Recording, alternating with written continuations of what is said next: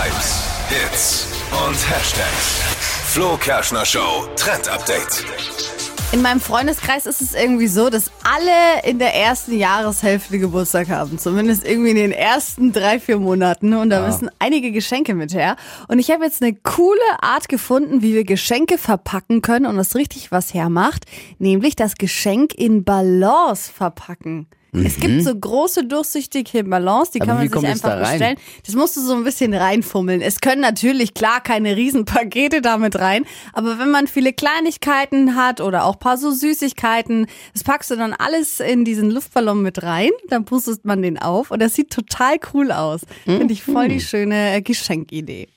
Verpennt? Kein Trend mit dem Flo Kerschner Show. Trend Update hier in der Flo Kerschner Show.